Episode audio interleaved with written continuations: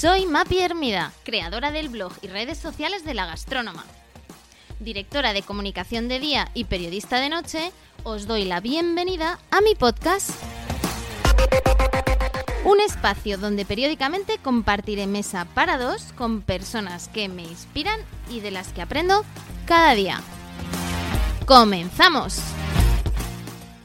Hola querido oyente y bienvenido a este nuevo capítulo de mi podcast en el que entrevisto a personas que me inspiran. Una de ellas es Iciar Digón. Ichi es psicóloga experta en alimentación y lleva dedicada muchos años al mindful eating en consulta propia. Conozco a Ichi desde hace años y personalmente de confesaros que es una de las profesionales que más me ha ayudado a entender cómo enfocar la alimentación desde las emociones y así mejorar mi relación con la comida. No en vano, a mí los consejos de Ichi me han ayudado a alimentarme mucho mejor, a pesar de que, como sabéis, pues eh, salgo fuera de casa a comer, cenar y con mi perfil de, gastronoma, pues en ciertas ocasiones es complicado. Es por esto que he decidido invitarle a este podcast de forma que podamos compartir con vosotros algunas de sus buenas recomendaciones. Ichi, muchísimas gracias por estar aquí. Bienvenida.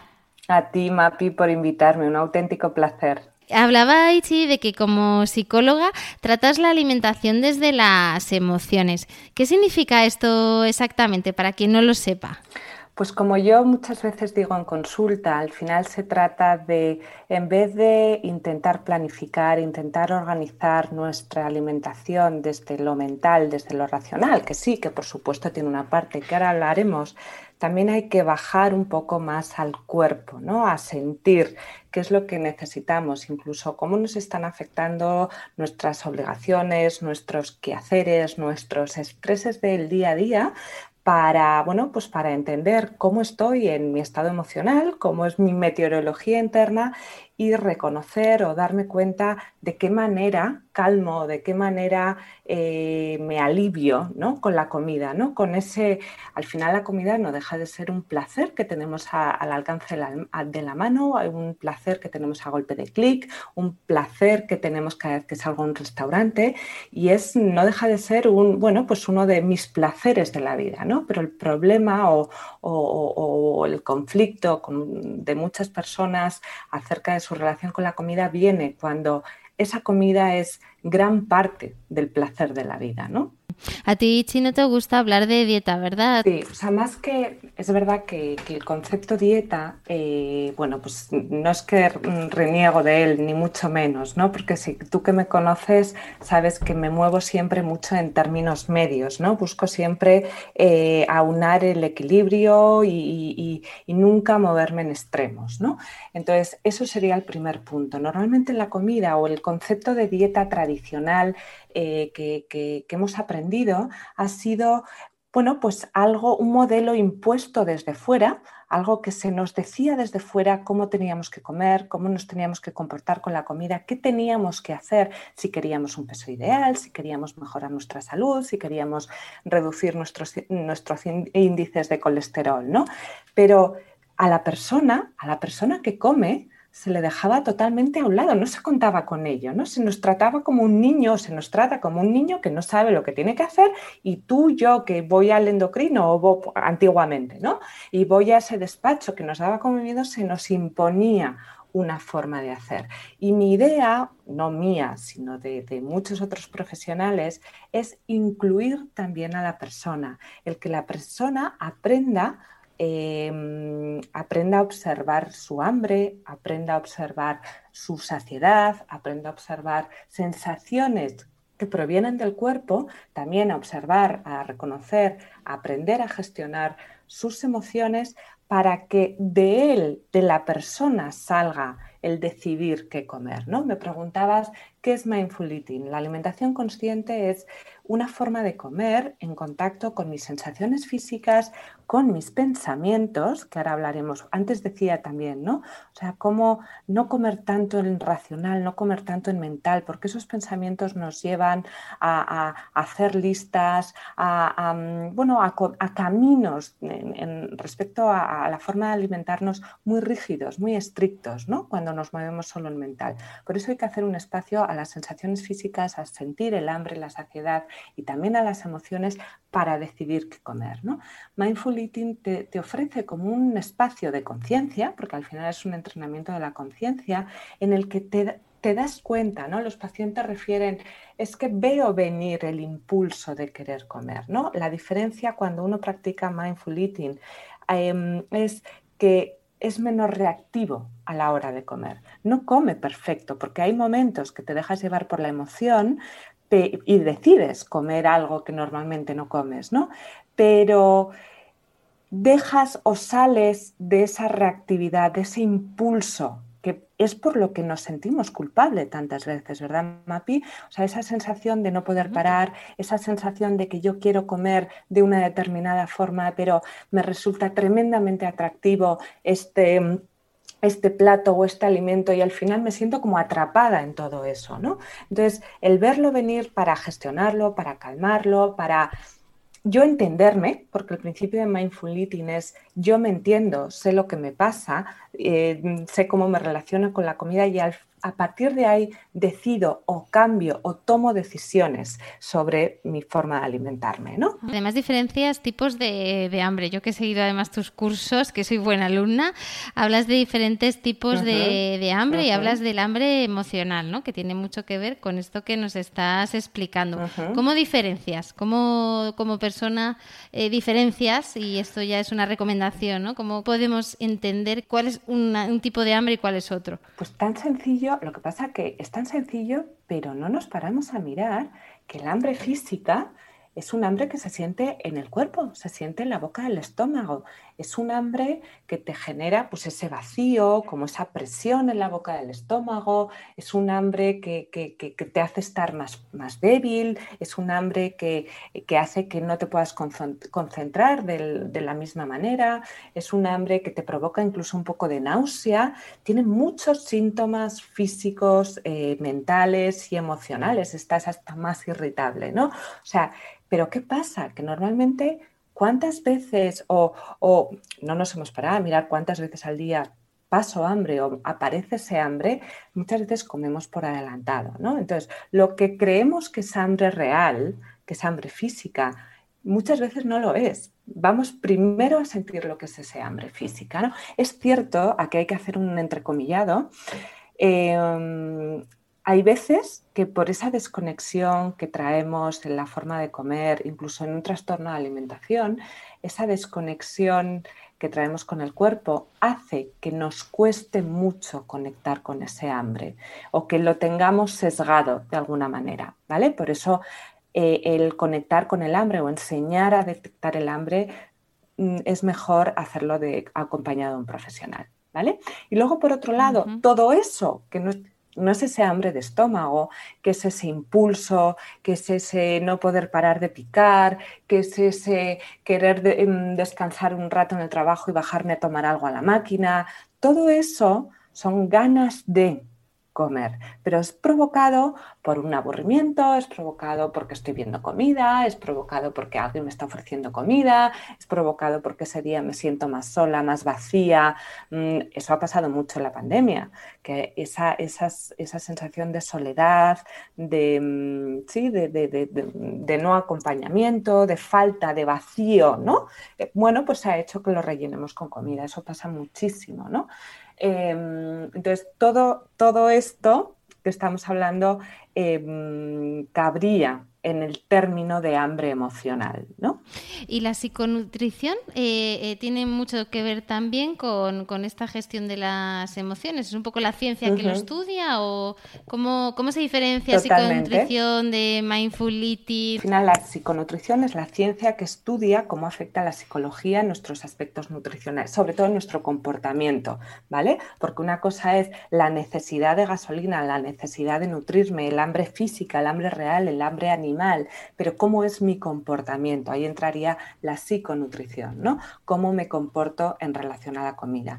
Y en realidad lo que nos ofrece o lo que yo empleo en consulta de psiconutrición son herramientas, ¿vale? Para que el paciente tenga la capacidad de experimentar diferentes herramientas, diferentes técnicas, diferentes formas, a diferencia del modelo de dieta tradicional que te dice en un papel lo que tienes que hacer y cómo comportarte, pero en realidad tú no has aprendido nada nuevo, o mejor dicho, no has desaprendido tus malos hábitos para volver a mm. aprender unos nuevos, ¿no? Entonces, lo que yo utilizo de las psiconutriciones son técnicas, herramientas, hay un montón de cosas que se pueden hacer para, como por ejemplo, enseñar a una persona a reconocer su hambre, enseñar a una persona a reconocer su, su saciedad, enseñar a una persona a reconocer vacíos emocionales o reconocer ese impulso, ese impulso que tan, porque ya hablaremos también, ¿no? Porque el impulso por comer en realidad es, es, bueno, es una fuerza motora, es un impulso, ¿no? En real, lo tratamos desde la psiconutrición, se trata como el control de los impulsos, por, por mm, bueno, por, no hacer otra serie de cosas, ¿no? O por, por no decir una barbaridad a alguien al, que le puedes herir o le puedes hacer daño. En real, es un impulso que tú te callas, pero en realidad tú te lo calmas al final comiendo, ¿vale? Sí, te iba a preguntar precisamente por cómo, cómo recomendarías, ¿no? Cuando identificas, que eso ya es complicado, ¿no? Pero si realmente identificas que tienes un impulso de comer y que realmente, bueno, pues no, no está provocado porque tengas un hambre física, eh, ¿cuáles serían un poco esos consejos, ¿no? Para, para controlar pues ese mira, impulso. muy interesante, Mapi, porque utilizamos mal el lenguaje para referirnos al control de impulsos, que yo misma lo he dicho, ¿no? En realidad un impulso no se le controla o sea, para que visualicemos, o sea, un impulso es una fuerza mayor que llega desde dentro, es un toro, es un miura que, que, está viniendo hacia nosotros. Entonces, esa fuerza, esa energía en movimiento es imposible de parar. ¿Cómo nos relacionamos o cómo podemos calmar o cómo podemos gestionar ese impulso? Es cuestión de aprender a verlo venir de aprender a reconocer cuáles son las cosas que me vuelven más impulsiva, cuáles son las cosas que me hacen más reaccionaria, cuáles son las personas, cuáles son los escenarios, en qué momento del día yo estoy más impulsiva en general, ¿no? Y cuando me conozco en ese sentido, lo que hago es, antes de que el impulso me atrape a mí, yo me protejo del impulso lo evito, lo capeo, me aparto porque el Miura está viniendo. Entonces juego a... Y si no lo has capeado... Esa es la idea, más que controlarlo. Y si no lo has capeado, vas a comer, ¿vale? Y si no lo has capeado, es que ese día estás fastidiada. Es que ese día estás de verdad enfadada. Es que ese día alguien te ha tocado las narices hasta lo más hondo de ti. Entonces, probablemente decidas comer. ¿Bien? Pero no comas, es lo que es, yo siempre digo, no comas para hacerte daño. Igual no estás comiendo como tu mente, tu, razón, tu planificación alimentaria te, te, decía que tenías que comer ese día, pero al menos no comas para hacerte daño. Ahí está la diferencia, ¿no? Yo puedo ese día que llego enfadadísima, llego enrabietada, llego mal, llego triste y tal, no voy a cenar un brócoli con una pechuga de pollo, porque no es día de eso, ¿no? Pero tampoco te tomes tres paquetes de galleta. Que eso aumenta la culpa, eso aumenta el remordimiento, eso. Una de las cosas que más me llama la atención, que en realidad lo tendría, tendría que cuantificarlo bien, ¿no? Pero al final no, no, no, no, no llego a eso. Eh, me sorprende que muchos de los mails que yo recibo para una primera consulta son por la noche, son de madrugada. Porque ese momento impulso, ese momento de llegar cansada o cansado, ese momento de, no gestionar, de no poder con ese impulso, normalmente es por la noche. Y ahí es donde nos invade la culpa, ahí es donde una empieza, si es que yo tengo que dejar de hacer esto, es que tengo que pedir ayuda, es que yo no sé cómo pararlo, es que esta dieta ya no me ha funcionado, es que qué horror, no, no, soy capaz, es que no valgo para esto, tú, tú, tú, todo lo racional. Por eso hay veces que lo racional o todos esos pensamientos también son grandes enemigos, porque nos restan para abajo, nos tiran para abajo. Me, siento todavía peor, soy todavía mm, menos merecedora, soy todavía menos valiosa, ¿no? Entonces, mucha, mucha, en, ese, en ese proceso de culpa y remordimiento es cuando la gente, es cuando más pide ayuda y suele ser por la noche. Y tú siempre hablas, Ichi, además de tratarse con amabilidad, ¿no? De, igual que, que, a un amigo le dirías, bueno, no pasa nada, ¿no? Todos nos podemos equivocar o... Pero no se lo digo solo a mis pacientes, es que la primera que tuvo que empezar a ser más amable consigo misma fui yo, porque al final eh, es que si no es un sin vivir, es que si no nos pasamos el día cumpliendo con obligaciones, eh, llegan, o queriendo llegar a unos estándares, a unas expectativas tan altas que eso al final eh, a, muchas mujeres, bueno, a cada vez más hombres, les pasa factura, ¿no? Entonces el hecho, amabilidad, ojo, pero entiéndeme también, amabilidad en el sentido de rebajar esa exigencia y esa, bueno, esa crítica que muchas veces tenemos con nosotras siempre, para mí esa movilidad siempre va de la mano de una responsabilidad, que tenemos una responsabilidad para con nuestra salud y para con nuestra nutrición y alimentación. ¿eh? O sea, amabilidad para mí no es libertinaje, no es haz lo que quieras. Es, implica responsabilidad y hay una palabra que me gusta que también es coherencia alimentaria. Coherencia, en mi opinión, es más o menos quiero comer de esta forma, pero más o menos. Dejo espacios a no ser perfecta. Dejo espacios a veces para comer desde mis emociones. Dejo espacios, bueno, para no haber cumplido el plan que yo tenía porque ese día justo he llegado tarde y me he tenido que, he tenido que cambiar mi menú. Pero también soy responsable. Y si hoy he sido incoherente comiendo, mañana Procuro, en la medida que pueda, volver a mi coherencia, porque eso es lo que me hace, muchos pacientes me dicen, ¿no? O sea, me siento indigna comiendo, es que, es que parece mentira que con lo correcta o con lo bien que me comporto en ciertas áreas de mi vida, porque aquí soy tan, soy, llevo tal desequilibrio, ¿no? Bueno, pues intentar sentir que la persona se, siente se sienta más coherente comiendo. Yo creo que es en la coherencia es donde alcanzamos esa amabilidad, esa calma a la hora de comer. Y si hay algo que yo he aprendido contigo es que al final el tener un, peso óptimo eh, no consiste tanto en controlarse, sacrificarse. Eh, yo sabes que siempre tiro de fuerza de voluntad, que, que, yo la tengo muy trabajada en todos los ámbitos de mi vida, entonces también con la comida pues tiro de fuerza de, de voluntad. Eh, ¿En qué consiste? O sea, ¿qué es lo que tú, eh, digamos, evangelizas, ¿no? Y que, que, tanto nos ayuda a personas como yo, que somos personas como muy sacrificadas, ¿no? Es, pero es que es tu patrón, ¿no? Ahora, pues eso, pensando antes de, al final, y yo, yo, también soy así, ¿no? Y muchas mujeres somos así, ¿no? Que en el, en el control nos movemos más cómodas, ¿no? Y eso, bueno, pues mm, por, por cómo nos han educado, por cómo entendemos que, que eh, que son los caminos para llegar a la excelencia sin pasarnos, ¿no? Cómo avanzar, entendemos que teniéndolo todo controlado o, mm, con el sacrificio, con todo bien organizadito, entendemos así estamos, así vemos las cosas, así vemos la vida, así programadas.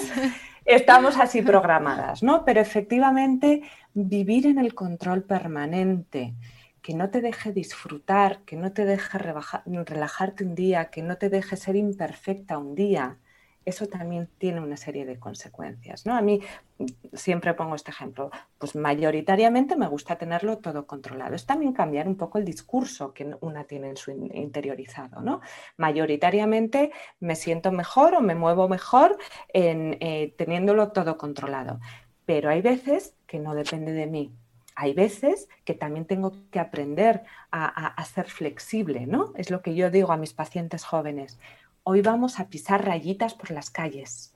En vez de ir mm, sin, pisar las baldosas, sin pisar la, raya, le digo, hoy vas a ir por la calle pisando rayitas, para entrenar a la mente a que puede mayoritariamente le gusta ir por la autopista, pero hay veces que puedes coger una carretera secundaria que te va a llevar también al mismo destino, ¿no? Y, vas a descubrir también cosas nuevas. Y en esa, en esa carretera secundaria te vas a encontrar un campo de amapolas, vas a parar y vas a hacer un picnic maravilloso. En cambio, en la autopista muchas veces vamos ciegos, en línea recta, sin mirar a los lados. Entonces, saber lo bueno y lo no tan bueno de cada uno de los caminos. Eh, ¿Qué es para ti comer bien, Ichi? Me encanta esa pregunta. Para mí comer bien es algo, es algo personal e intransferible.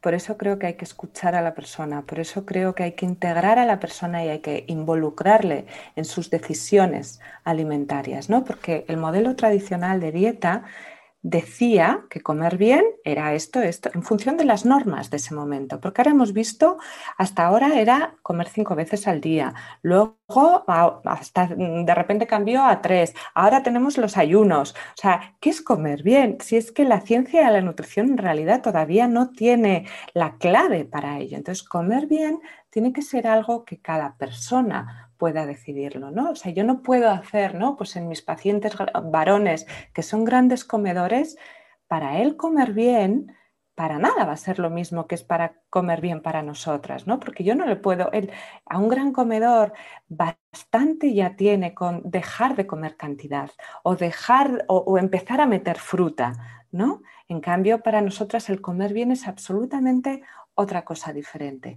Entonces, dentro de la responsabilidad, dentro de la salud, dentro de esa coherencia que hablamos, el comer bien tiene que ser descrito o, definido por cada persona, por cada individuo, con una buena educación alimentaria, que hay veces que hace falta, porque me encuentro con mucho adulto que por, por, cómo fue su educación, no ha tenido una buena educación alimentaria o tiene una educación alimentaria muy a la antigua. Entonces se tienen que renovar y a partir de ahí pueden definir o hacer su planning de cómo quieren comer para encontrarse como a ellos les guste, porque para algunos estar delgado o estar en un determinado peso es lo que buscamos, pero en cambio hay otra, otro paciente que pueda estar buscando el, bueno, pues mm, dejar de estar enfermo, por ejemplo. Entonces ahí hay, que, ahí hay un cajón enorme.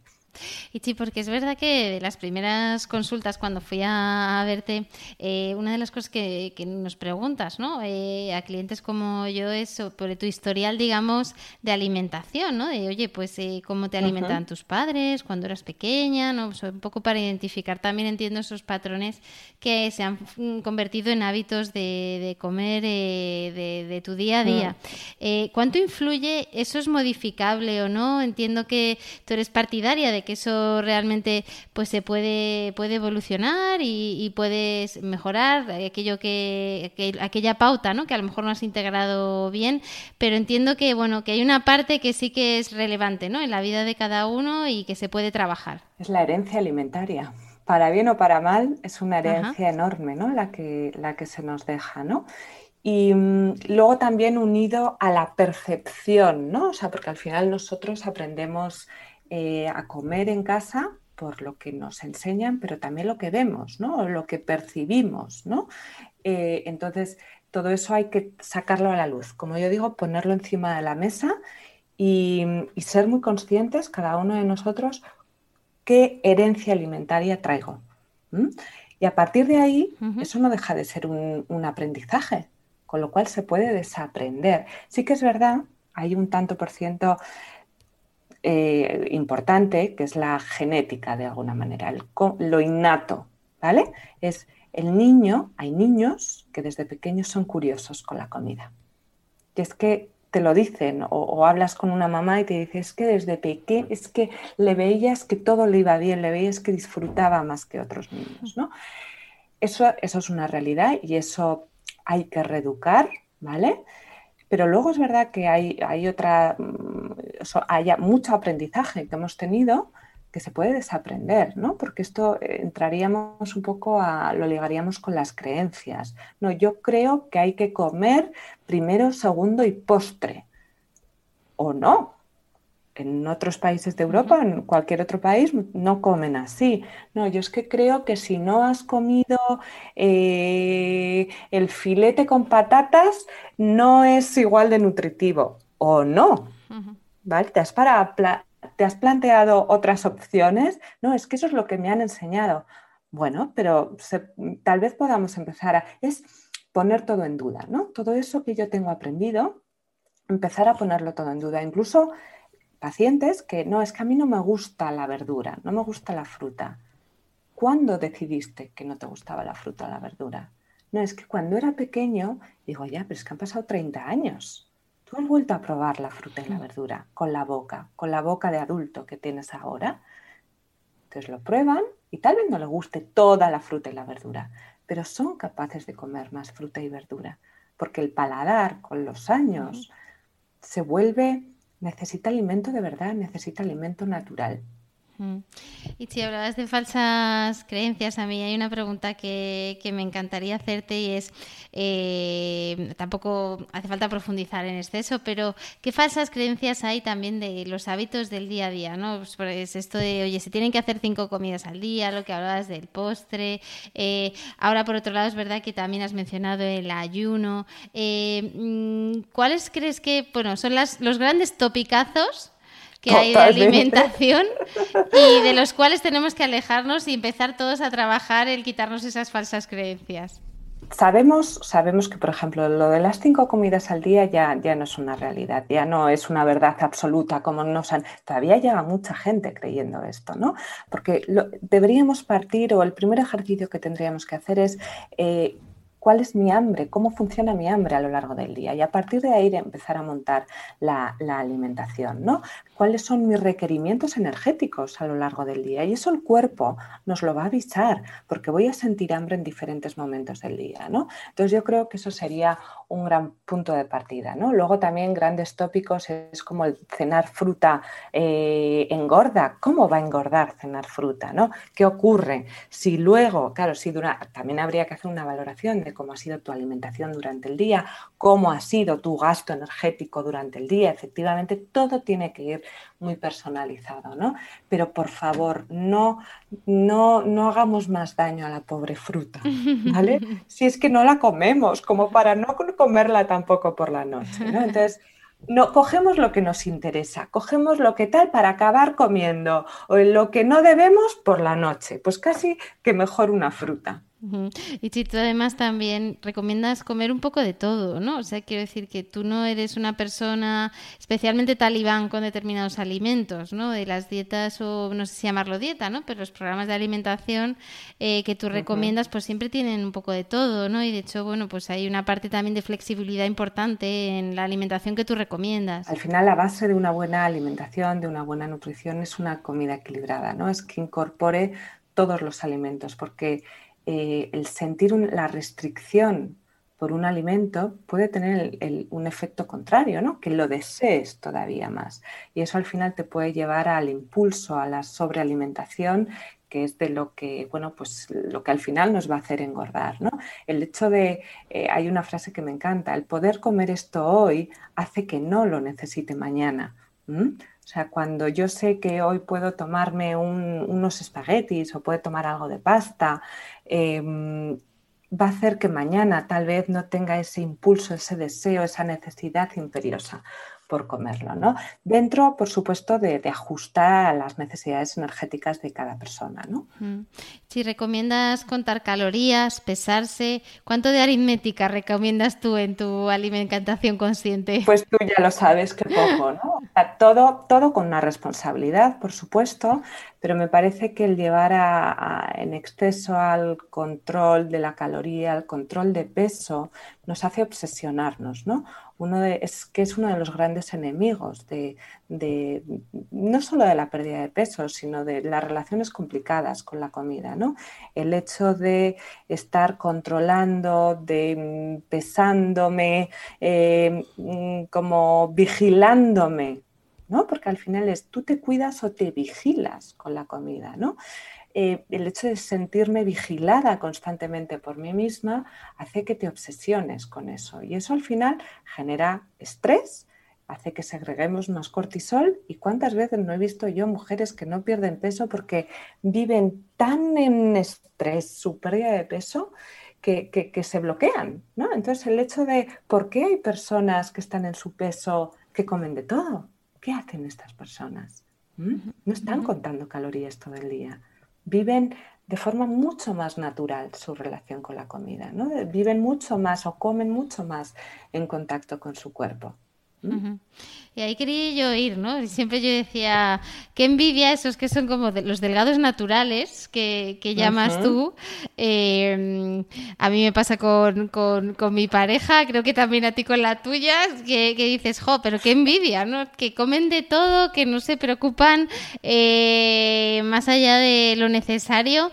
Eh, ¿Qué diferencia hay entre esos delgados naturales y los que como yo no me considero delgada natural, ¿no? Y que en cierta medida tengo que estar controlando mi mi dieta. Es que aquí has dado, has dado una tecla muy chula, ¿no? O sea, bueno, eh, por supuesto en el peso influyen muchas cosas, desde nuestra genética, esta herencia alimentaria que, hemos estado hablando, incluso ya hay estudios que, que demuestran que el tipo de bacterias que tenemos en el intestino influyen en el peso que tenemos, ¿no? O sea, como las personas delgadas tienen un tipo de microbiota eh, a diferencia de las personas con sobrepeso, con lo cual tú imagínate la cantidad de cosas que llegan a influir en nuestro peso, ¿no?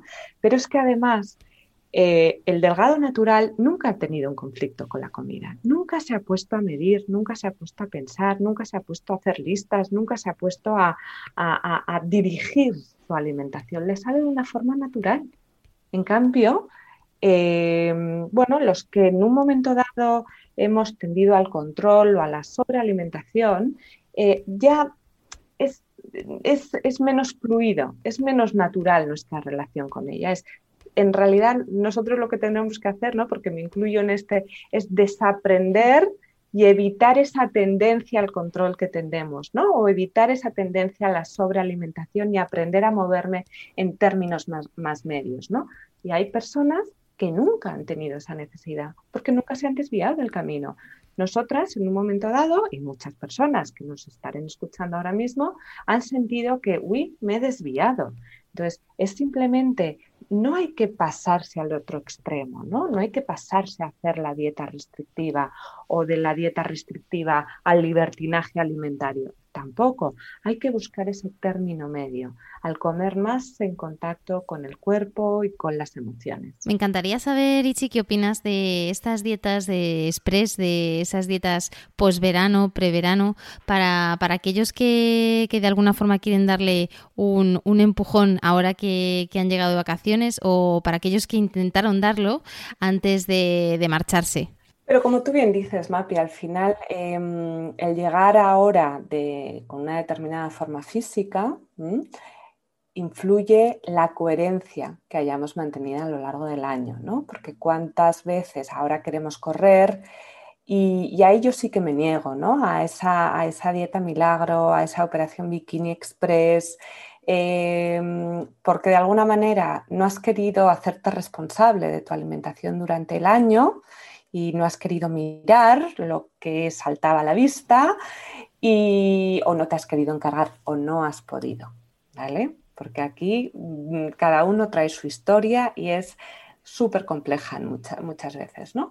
Eh, entonces no, no, hemos podido por la razón que sea y ahora correr ya no se puede. Hay que buscar esa forma de comer que, te, mm, que puedas mantenerla a largo plazo. Por eso me gusta la alimentación consciente, ¿no? porque no, mm, no te exige un sprint final, es una responsabilidad diaria en cada comida. Entonces, eso a largo plazo es mucho más mantenible, se puede mantener mucho más a largo plazo. Por supuesto, el ejercicio físico, por supuesto, el quererte poner cremas, por supuesto, ¿no? Porque es lícito que nos queramos ver guapas, pero no es lícito que nos torturemos por llegar a un peso final, ¿no? Em, con lo cual yo iría por ahí. O sea, responsabilidad de cuidarnos, pero me cuido desde el cómo me quiero, me gusto, me respeto y, me gusta estar bien, por eso me cuido con la alimentación. Pero eso también hace que haga deporte, que me mueva, que haga la compra de una determinada manera y también que me permito comer un día desde la emoción o que me permito salir al mejor restaurante, a un restaurante que me encanta o comer un plato de casa de toda la vida. Eso también es cuidarse. Yo sí te diré que las vacaciones hago al revés, ¿no? Eh, cuando toca descansar lo tomo para también hacer buenos hábitos, mirar más de cerca lo que lo que como, hacer más deporte. Yo, creo que voy un poco al revés, ¿no? Pero claro, es que justo es que tu trabajo es es muy complicado. siempre lo hemos hablado tú y yo. Las personas que os dedicáis a, o estáis cerca de la gastronomía, es tremendamente complicado eh, cuidarse porque estáis permanentemente eh, eh, rodeados de comida súper apetecible, os agasajan con comida, tenéis una obligación de salir a comer, cenar. Claro, cuando antes me preguntabas, ¿tú cómo te cuidas? Mm. Claro, yo es que como y ceno en mi casa la gran mayoría de las noches. Entonces, eso, por mucho que un día mm, preparemos un plato especial, hace que viva mucho más en orden, ¿no? Claro, que sea más, más sencillo, pero yo te diré, Ichi, que me has ayudado muchísimo y que, y que es verdad que, que hace, hace tiempo que no, no, paso por consulta, que tengo pendiente volver, pero, pero que los aprendizajes, lo, sobre todo yo creo que eh, la buena didáctica acala y, y lo digo yo que, que lo, he, lo, he, vivido y que, que los mensajes una vez que los interiorizas no, no se pierden a lo largo de de, la vida, por lo menos. Eso es, y te acuerdas, y te acuerdas. Cuando se te va y vuelves a tu patrón, dices, ay, que había otra forma posible, ¿verdad? Efectivamente, Ichi, así que no sabes cuánto te agradezco pues por todo lo que personalmente a mí me has aportado, también por este tiempito que me has dedicado hoy, que sé que, que, es muy limitado en tu caso y que, y que además has hecho el esfuerzo para, para ello y, y, darte de nuevo las gracias y sobre todo invitarte pues en, en unos meses a volver y seguir charlando de, más hábitos saludables. Fenomenal, Mati, un abrazo. Y hasta aquí la entrevista de hoy. Si te ha gustado, no dudes en dejarme un me gusta en tu plataforma de podcast habitual o ayudarme a mejorar enviándome cualquier comentario a través de mi Instagram, arroba la-gastrónoma o mi blog lagastronoma.com. Gracias y hasta el próximo podcast.